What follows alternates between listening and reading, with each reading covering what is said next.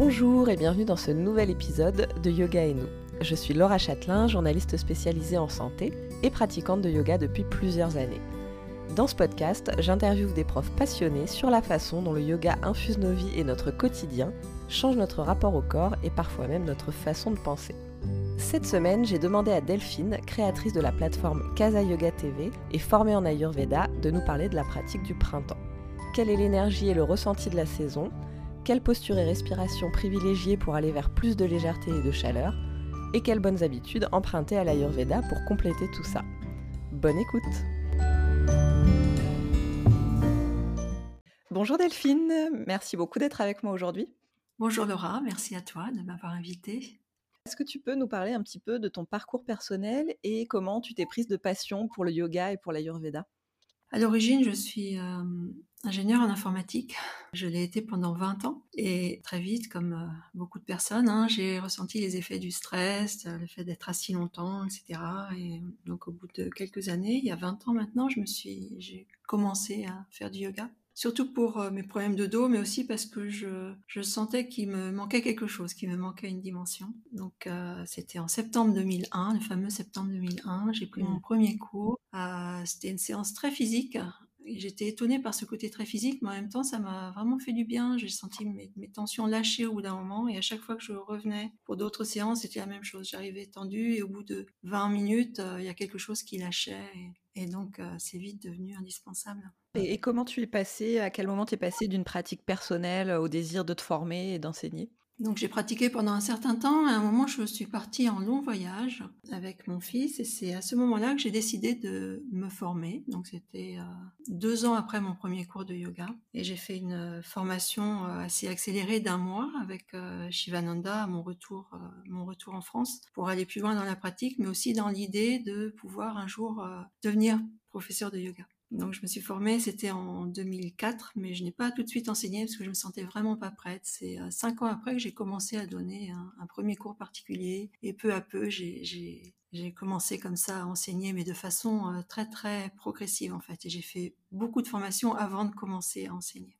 Et tu t'es spécialisée aussi euh, dans l'Ayurveda en parallèle ou c'est venu plus tard? Donc, euh, quand je donnais ces premiers cours de yoga, c'était en plus de mon activité dans l'informatique. Hein, je, donnais des cours le soir après le travail et le week-end. J'étais vraiment passionnée. Je voulais vraiment euh, réussir à développer ça dans ma vie. Puis à un moment, donc, j'ai fini par euh, quitter l'informatique pour ouvrir mon propre studio de yoga à Paris. Ça a tout de suite très bien marché. J'ai eu beaucoup de monde, ce qui était aussi beaucoup de travail. Et à un moment, je me suis retrouvée fatiguée. Donc, j'ai commencé à faire des recherches. L'Ayurveda étant lié au yoga, même si je n'avais pas beaucoup de connaissances à cette époque-là. Et j'ai découvert le concept de Ojas. Ojas, c'est notre réserve d'énergie vitale. Et c'est là que je me suis rendu compte que je n'en avais plus. Donc c'est vraiment comme ça que j'ai découvert euh, l'Ayurveda et ce côté subtil. J'ai trouvé ça tellement merveilleux, en fait, qu'il y ait une, science, une tradition qui puisse nous renseigner sur notre état d'énergie et nous donner des, des, solutions et des conseils de mode de vie pour euh, retrouver notre énergie. D'accord. Et est-ce que tu t'es formé à ça en France ou est-ce que ça t'a amené à voyager, à aller en Inde peut-être J'ai surtout beaucoup lu. J'ai commencé à intégrer comme ça des petits bouts d'Ayurveda. J'ai rencontré un, médecin ayurvédique euh, français et ensuite j'ai étudié, mais avec une américaine en fait, qui s'appelle Kate Stillman et ce qu'elle propose elle. Donc moi je suis pas du tout thérapeute ayurvédique, hein. je mmh suis euh, professeur de yoga spécialisé dans l'ayurveda.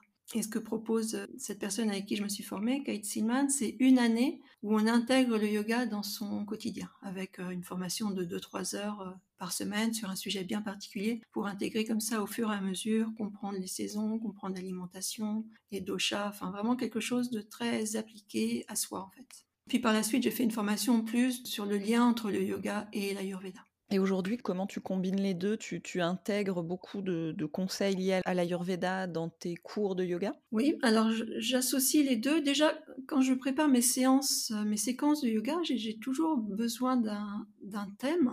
Je ne saurais pas donner une séance comme ça sans qu'il y ait une recherche euh, derrière, une recherche d'équilibre. Et ce lien, en fait, entre la pratique du yoga et notre équilibre et notre besoin et ce qui se passe à l'extérieur, dans la nature, etc., c'est vraiment l'Ayurveda. Donc c'est pour ça que je lis toujours le yoga et l'Ayurveda peux en parler dans mes séances, mais j'aime bien aussi donner des, petites euh, choses, des petits conseils, des petits rituels en plus des séances, à faire en plus pour vraiment intégrer ça à son quotidien. Alors, je sais que justement, l'an dernier, tu avais proposé bah, à tes élèves en ligne, en tout cas, une thématique spéciale printemps, yoga et ayurveda. Donc, ça nous amène à notre, notre sujet du jour. Comment, toi, tu vis le printemps? Est-ce que c'est une saison que tu aimes particulièrement? Et qu'est-ce que ça t'inspire? Pour moi, donc, le printemps, c'est ma saison préférée. Ah. Très clairement. C'est la saison de, du renouveau. On sent qu'on va vers les belles journées, on sort de l'hiver, qu'on peut euh, euh, secouer un peu ses, plumes et se sentir euh, bien vivant de nouveau. Quels sont les principaux changements, les principaux éléments justement liés à cette saison? Comment tu décrirais de manière générale l'énergie du printemps? Le printemps, c'est surtout une transition. On va vraiment du, froid de l'hiver vers la chaleur de l'été. Donc quelque chose de très spécifique au printemps, c'est que ça change tout le temps finalement. Donc c'est pas toujours facile de, mettre des, adjectifs sur euh, le printemps. Une journée de printemps peut être complètement différente de, celle qui suit. Quelque chose qui est assez euh, qu'on peut retrouver euh, presque tous les jours, c'est l'humidité. En fait, dans l'Ayurveda, on dit que le printemps, donc il y a la neige qui fond, il y a la glace qui fond, il y a la pluie, et donc la terre va être lourde et humide. Donc ce côté lourd et humide, ça va être un peu ce qui caractérise le printemps. En plus de ça, il y a donc cette croissance. C'est le moment de la croissance, c'est le moment où les, les graines vont germer et, tout va sortir euh, du sol. Oui. Et, comment, du coup, tout ça, ça va euh, se traduire en termes de pratique de yoga? À quel moment tu dirais qu'il faut commencer à adapter sa pratique pour passer d'une pratique plus hivernale à une pratique plus printanière? Est-ce qu'il y, a un moment où ça se fait naturellement, cette envie de changer, de modifier un petit peu sa pratique? Hein On ne va pas forcément la, modifier de, fond en comble, mais... Alors sur la vraie saison du printemps, euh, pour le yoga et l'ayurveda, c'est un peu particulier. En fait, dans l'ayurveda, il n'y a pas quatre saisons comme nous, mais il y en a trois. Mm. Euh, le printemps étant en transition, en fait, on, peut, on pourrait dire que le printemps, c'est de février à fin mai, quelque chose comme ça. Donc, euh, il y a vraiment la saison de, Vata, qui est le froid et le vent, qui pourrait être, on pourrait dire, de début octobre à fin janvier, à peu près. Puis la saison de Kapha, c'est le côté lourd et humide et euh, cette espèce de cohésion et la croissance. Là, ça va être euh, donc plus Kapha qui va être euh, le printemps de février à fin mai à peu près. Et ensuite, on va avoir l'été de début juin à, fin septembre. Voilà, donc à peu près le printemps, on peut commencer à sentir un petit peu comme on le sent là en ce moment. et ça va aller jusqu'à vraiment les beaux jours de mi-mai, fin mai. Donc il y a ce qui se passe à l'extérieur, il y a le fait que ce soit le printemps, mais il faut vraiment s'adapter jour après jour en fait, en fonction de, ce qui se passe. Si c'est un jour de printemps froid et euh, pluvieux, ça va pas être la même chose que si c'est une belle journée de printemps où il fait d'un seul coup 18 degrés et un grand soleil. Et encore plus spécifique, il y a ce qui se passe en nous, comment on se sent, comment on a dormi, qu'est-ce qu'on va faire dans la journée, qu'est-ce qu'on a fait la journée d'avant, tout ça, ça vient impacter en fait. Donc c'est pas évident non plus de dire ben, de telle date à telle date, on passe en mode euh, printemps. Il faut vraiment s'adapter à chaque fois en fonction de, ce qu'on ressent. Et, l'idée quand même de cet élément euh, qui va dominer avec l'humidité, la lourdeur, ça, comment on va l'appréhender après dans, sa pratique de yoga en termes d'asana, de respiration?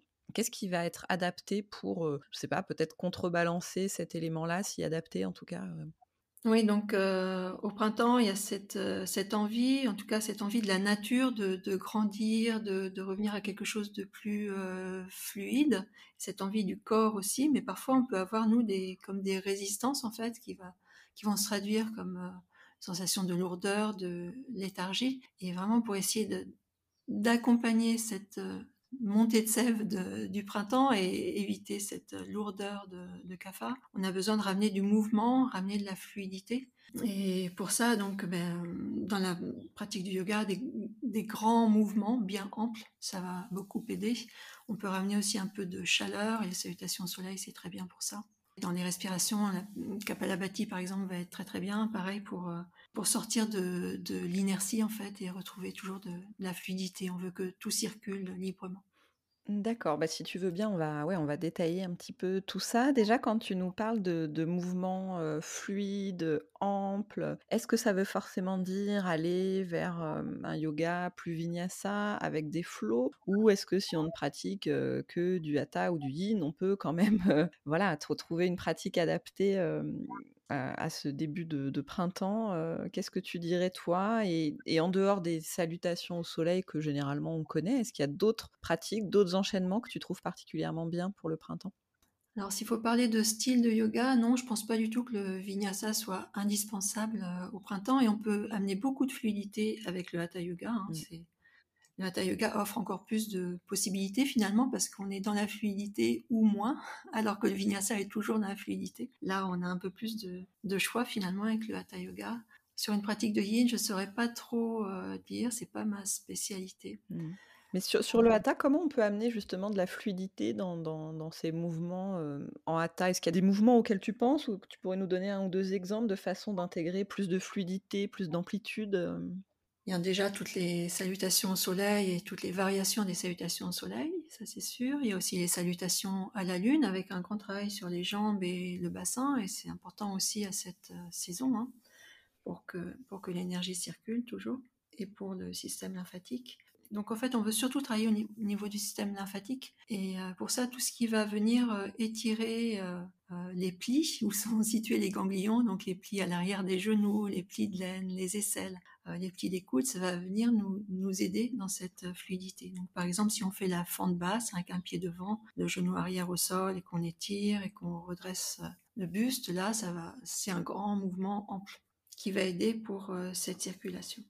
Ce que je propose aussi, moi, assez souvent, c'est des mouvements de compression, par exemple euh, Gomukhasana, où on a vraiment, on est recroquevillé sur nous-mêmes hein, dans la forme euh, complète. Alors, qu'est-ce que c'est le, nom de cette posture euh, en français, pardon, ou si tu peux nous, la décrire pour ceux qui ne connaissent pas? Gomukhasana, c'est la posture de la vache. donc, on va, pour s'installer dedans, on est à quatre pattes, j'amène le genou droit entre les mains, puis de là je mets le pied droit à l'extérieur du genou gauche, je ramène le genou droit contre le gauche et je m'assois sur le talon gauche, euh, si tu me suis. Oui, oui, oui, je crois que je, visualise, oui. Ensuite, je lève le bras gauche, j'amène la main gauche entre les omoplates et le bras droit par le bas entre les omoplates aussi et je crochette les mains, peut-être à, l'arrière, dans le dos, si possible. Et de là, je vais venir ramener le buste vers euh, les cuisses. Donc, on forme vraiment comme une petite boule et il y a une compression au niveau des, des plis des genoux, des mmh. plis de laine, un étirement au niveau des, des, aisselles et des plis des coudes. Donc là, c'est comme si tout était euh, compressé. Et puis on va sortir de là et par exemple s'allonger, s'allonger sur le ventre et ouvrir la poitrine dans une posture comme la posture du sphinx par exemple, en détente, hein, mais on va de nouveau la tout réouvrir. Et puis après, hop, on retourne dans Gomukhasana, on forme comme une petite boule, compression et on ouvre de nouveau. Mmh C'est un exemple. Cette alternance de, compression et d'étirement, d'ouverture, qu'est-ce que ça permet? C'est vraiment l'idée de relancer la circulation sanguine, lymphatique euh? Voilà, un peu comme une pompe, hein, c'est presque de l'hydraulique. Et, qu'est-ce que ça va apporter comme, comme sensation physique? Ça aide à, se sentir plus léger ou légère aussi, par exemple, si on a tendance à avoir les jambes lourdes, des choses comme ça? Tout à fait. En fait, une fois que une fois que l'énergie et que les fluides circulent, on se sent mieux et, et on se sent plus, plus léger et plus détendu. Et quand les fluides circulent, mais ben, on va aussi mieux respirer.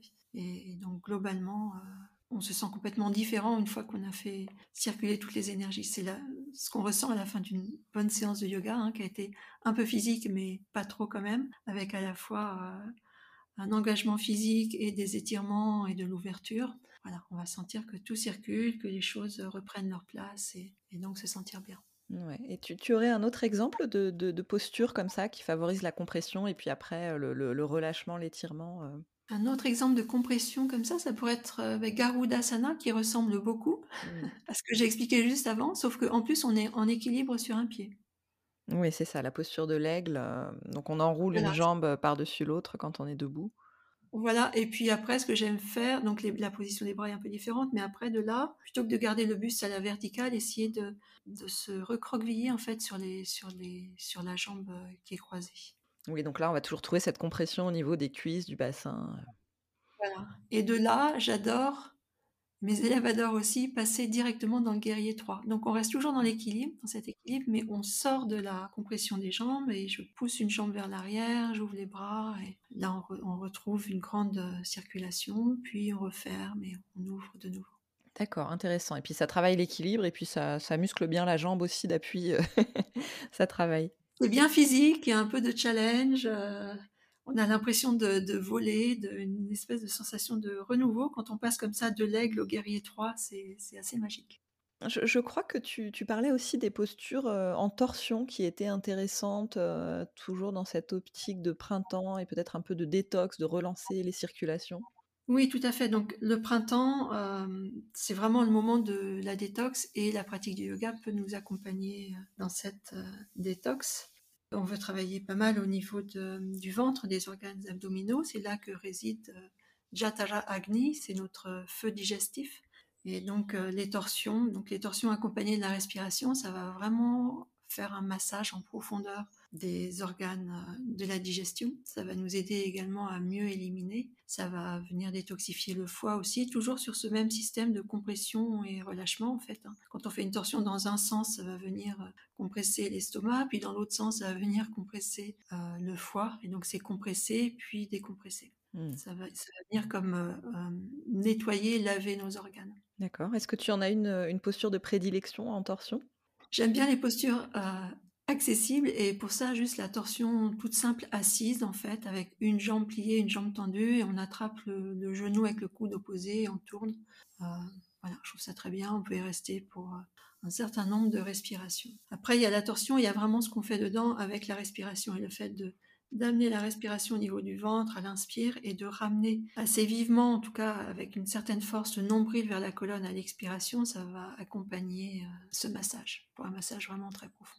Oui, justement, en ce qui concerne les, respirations, les pranayamas. Donc, tu parlais de, Kapalabhati tout à l'heure. C'est vrai qu'on en avait déjà parlé. C'est une respiration qui revient souvent dans, l'épisode sur l'énergie de l'hiver aussi, parce qu'on avait besoin de, se réchauffer. Est-ce qu'il y en a d'autres des respirations que tu trouves intéressantes au printemps? Je crois qu'il y avait euh, Bastrika ou Sarah dont tu parlais dans ton article aussi. Est-ce que tu peux nous les décrire, nous expliquer ce qu'elles vont apporter? Tout à fait. Donc euh, oui, Bastrika, c'est très bien. Ça va travailler également au niveau des organes de la digestion. Donc ça ressemble beaucoup à Kapalabhati. Et dans Kapalabhati, l'expiration est active et on relâche à l'inspiration.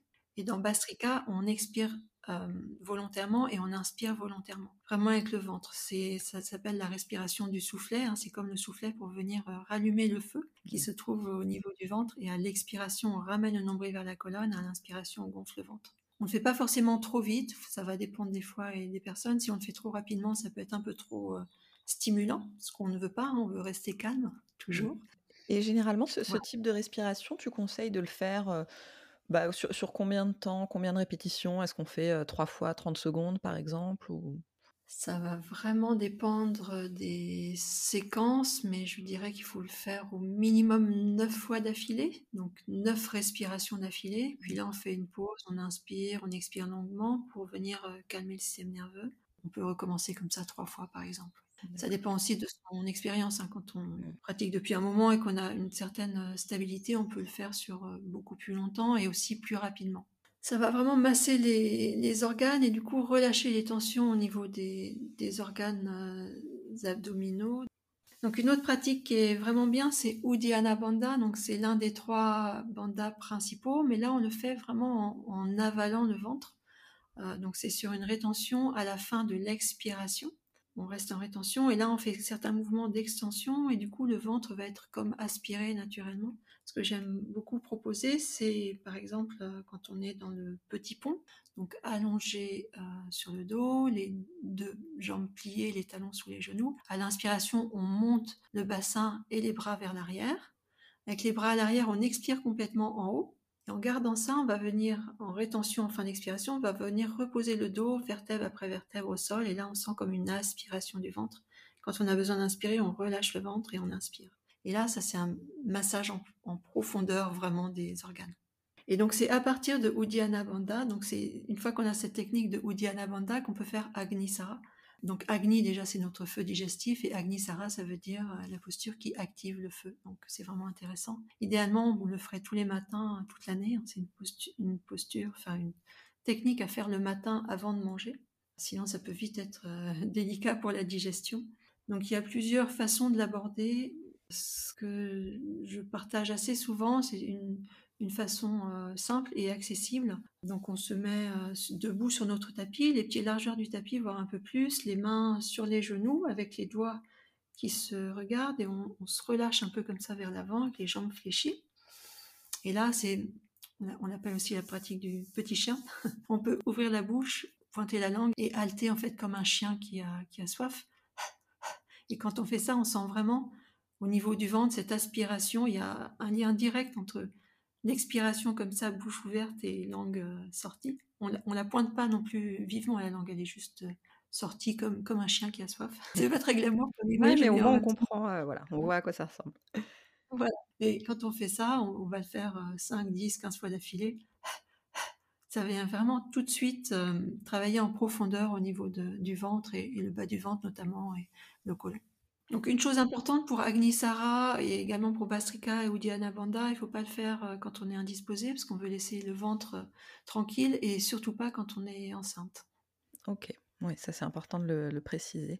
Et par exemple après Agnisara, ben, j'aime bien qu'on s'arrête dans la montagne, donc c'est-à-dire que juste on se redresse, on rapproche un peu les pieds, les bras le long du corps, et là on ressent les effets, et là il y a vraiment un influx d'énergie parce qu'on a libéré plein de tensions. Et du coup, on sent l'énergie dans tout le corps, ça fourmille même un petit peu, on sent vraiment qu'il se passe quelque chose. Et j'aime bien l'accompagner ensuite, cette énergie, la faire circuler par quelques euh, salutations au soleil, justement.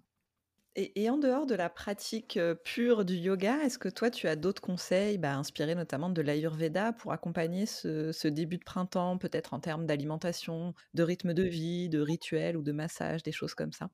Ah oui, j'en ai, j'en ai pas mal. Donc il y a déjà beaucoup de choses qu'on peut faire euh, toute l'année. Hein. Euh, un geste euh, détox pour toute l'année, c'est de, commencer sa journée par un grand verre d'eau chaude avant d'avaler quoi que ce soit d'autre. Un grand verre d'eau chaude ou même deux ou trois, mais quelque chose pour venir se réhydrater et, nettoyer tout le système digestif.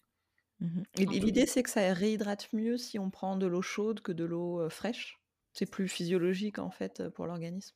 Oui, c'est ça, oui. Et, d'une façon générale, dans l'Ayurveda, on, on, ne boit pas d'eau fraîche, parce qu'on dit que du coup, l'eau froide va venir couper notre fameux feu digestif. Mmh Un autre euh, rituel, donc dans les massages, c'est vrai que l'hiver, on fait beaucoup des massages à l'huile.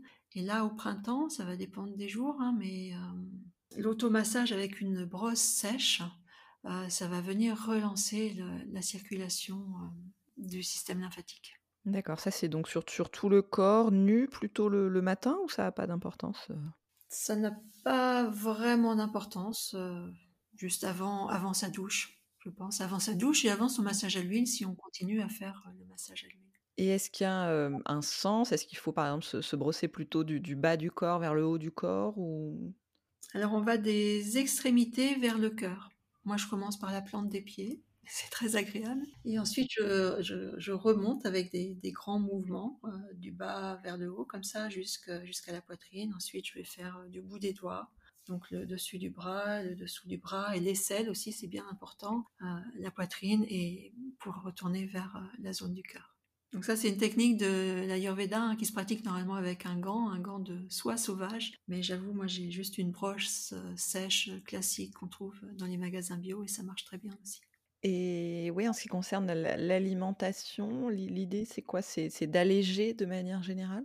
Dans l'alimentation, on va euh, utiliser pas mal d'épices déjà, et notamment le gingembre qui va venir euh, aider à se réchauffer, ce passage de l'hiver vers l'été qui va aider également énormément dans la détox. Ce que je fais, c'est que j'ai un thermos d'eau chaude et en fait, je mets un, morceau de gingembre que je coupe en, petits bouts. Donc, je vais mettre à peu près euh, un morceau de 2 cm de gingembre que je coupe en petits morceaux dans mon thermos. Et je remets de l'eau chaude au fur et à mesure toute la journée et je bois ça et ça, ça a vraiment un, effet détoxifiant sur, euh, sur tout le corps. Sinon, au niveau de l'alimentation, donc on va éviter tout ce qui euh, viendrait alourdir CAFA, donc on va éviter notamment le sucre, euh, les laitages et tout ce qui est trop lourd. On commence à alléger doucement l'alimentation, mais quand même on continue à cuire ces aliments, c'est important, on ne veut pas passer tout de suite euh, aux carottes râpées. Euh, oui, parce que comme tu le disais, il peut y avoir des journées encore un peu froides. Enfin, il n'y a, pas deux journées de printemps pareilles. Et ouais, on va pas passer au 100% crudité et manger que des salades sur les journées où il fait encore froid. Oui, non, c'est sûr. Il faut vraiment s'adapter aux, journées et finalement à ses, à ses envies. En tout cas, tant, tant qu'on est assez proche de notre point d'équilibre, nos envies vont refléter ce qui, nous, ce qui peut nous ramener vers l'équilibre. Sinon, au niveau de l'alimentation, tout ce qui est euh, pommes, compote de pommes et pommes cuites, c'est euh, excellent à ce moment-là. Les betteraves également. On, veut aider l'élimination. Et pour ça, les pommes, les betteraves, le céleri, c'est très bien. Et d'une façon générale, oui, commencer à alléger, mais, euh, en restant dans quelque chose de très digeste et, plutôt cuit et, chaud. Et quand on fait une vraie détox selon l'Ayurveda, là, on va faire des monodiètes. Euh, euh, ce qui se fait le plus couramment, c'est une monodiète de kitcheri. Le kitcheri, c'est un mélange de, riz et de lentilles cuites ensemble pendant un certain temps, quelque chose d'assez mou, un peu comme une soupe, hein, qu'on va manger deux, trois, quatre fois dans la journée. Oui, j'avais lu aussi que tu, parlais des, jeunes pousses et des graines germées, parce que ça, c'est vrai que ça peut aller avec cette idée de, bah, de, la vie hein, qui recommence à sortir de terre, etc. Donc c'est un bon moment pour, euh, consommer ces, produits-là qui sont pleins de bienfaits pour la santé, de toute façon, de manière générale. Oui, on peut les consommer ça vraiment à tout moment de l'année. Euh, c'est vrai que souvent l'Ayurveda dit de ne pas manger trop de cru, mais moi j'ai appris par l'expérience que c'est important quand même de manger du cru toute l'année, mais du cru digeste. Et ces, graines germées, c'est parfait parce que c'est vraiment un concentré d'énergie, de, minéraux, etc. Mais en même temps, elles sont très digestes. En tout cas, si on choisit par exemple l'alfalfa ou le fenugrec, c'est très très digeste, mais ça nous permet de manger des crudités toute l'année. Et là, oui, ça peut être encore plus le moment pour retrouver de l'énergie. Ça, on peut d'ailleurs en, ajouter un peu partout, dans nos salades, sur nos soupes, dans nos sandwichs. Euh, voilà, c'est quelque chose qui peut. qu'on on s'en fait pas forcément une salade que de graines germées, mais on peut les mettre un petit peu partout, c'est ça? Oui, tout à fait, oui. Et c'est très, euh, c'est très beau en plus, c'est très beau dans l'assiette. Oui, c'est ça. beau, ça fait des jolies assiettes, ouais, c'est vrai. Il faut juste prendre le temps de les cultiver, on va dire, mais c'est vraiment euh, très simple. Oui, et puis si on a des enfants, on peut faire ça avec les enfants. Ils aiment bien généralement faire pousser ça dans les pots style pot de yaourt, comme on faisait à l'école étant petit. Super, bah écoute, merci pour, pour tous ces conseils. Alors, toi, où est-ce qu'on peut te retrouver si on veut pratiquer avec toi, soit en studio, soit en ligne? Alors, de mon côté, je, je vis en Corrèze, à la campagne. Je donne des cours essentiellement sur Casa Yoga TV, donc mes cours de yoga en ligne j'accompagne euh, mes abonnés en fait euh, au quotidien pour euh, pratiquer le yoga chez eux. oui, donc c'est une plateforme à laquelle on s'abonne, c'est ça? C'est pas des cours à l'unité Oui, c'est ça. C'est une plateforme où on s'abonne. C'est 18 euros par mois. Et là, on a accès à tous les cours en illimité. Les cours sont organisés sous forme de parcours pour être très motivant. Par exemple, j'ai un parcours yoga et ayurveda printemps. J'en ai un pour chaque saison d'ailleurs, et euh, je propose également des challenges régulièrement aux abonnés, c'est-à-dire que pendant une semaine, on va se retrouver tous les matins à 7h30 pour une demi-heure de pratique. C'est beaucoup des pratiques courtes comme ça qui sont faciles à intégrer au quotidien. Ce qui est spécifique aussi sur Casa Yoga TV, c'est que je, suis vraiment présente en tant que prof et, j'accompagne euh, mes abonnés. Je réponds beaucoup aux mails. Quand on me pose certaines questions, je réponds par vidéo. Je propose des sessions de questions-réponses au moins une fois par mois. Voilà, ils sont vraiment, vraiment suivis dans leur pratique comme euh, comme quand on prend des cours euh, dans un studio de yoga et qu'on a une question à poser à son prof à la fin. Ça, pour moi, c'était vraiment important. Un autre endroit où me trouver, donc c'est pour euh, les stages que je propose euh, chaque printemps-été en Corrèze, là où je vis. En fait, j'ai un lieu de stage et je propose à peu près cinq retraites par an, où je lis toujours le yoga et l'ayurveda. On est dans un très beau lieu, dans la forêt, près d'un grand lac avec une piscine, etc. C'est toujours des chouettes moments où on se retrouve pour pratiquer ensemble en petits groupes. Parfait, c'est noté. Bah écoute, je, ouais, je mettrai les liens vers tout ça de toute façon dans la description du podcast, comme ça les gens pourront te, te retrouver facilement pour ces programmes. Merci beaucoup à toi Delphine pour tous ces conseils sur cette euh, nouvelle saison qui arrive. Merci Laura.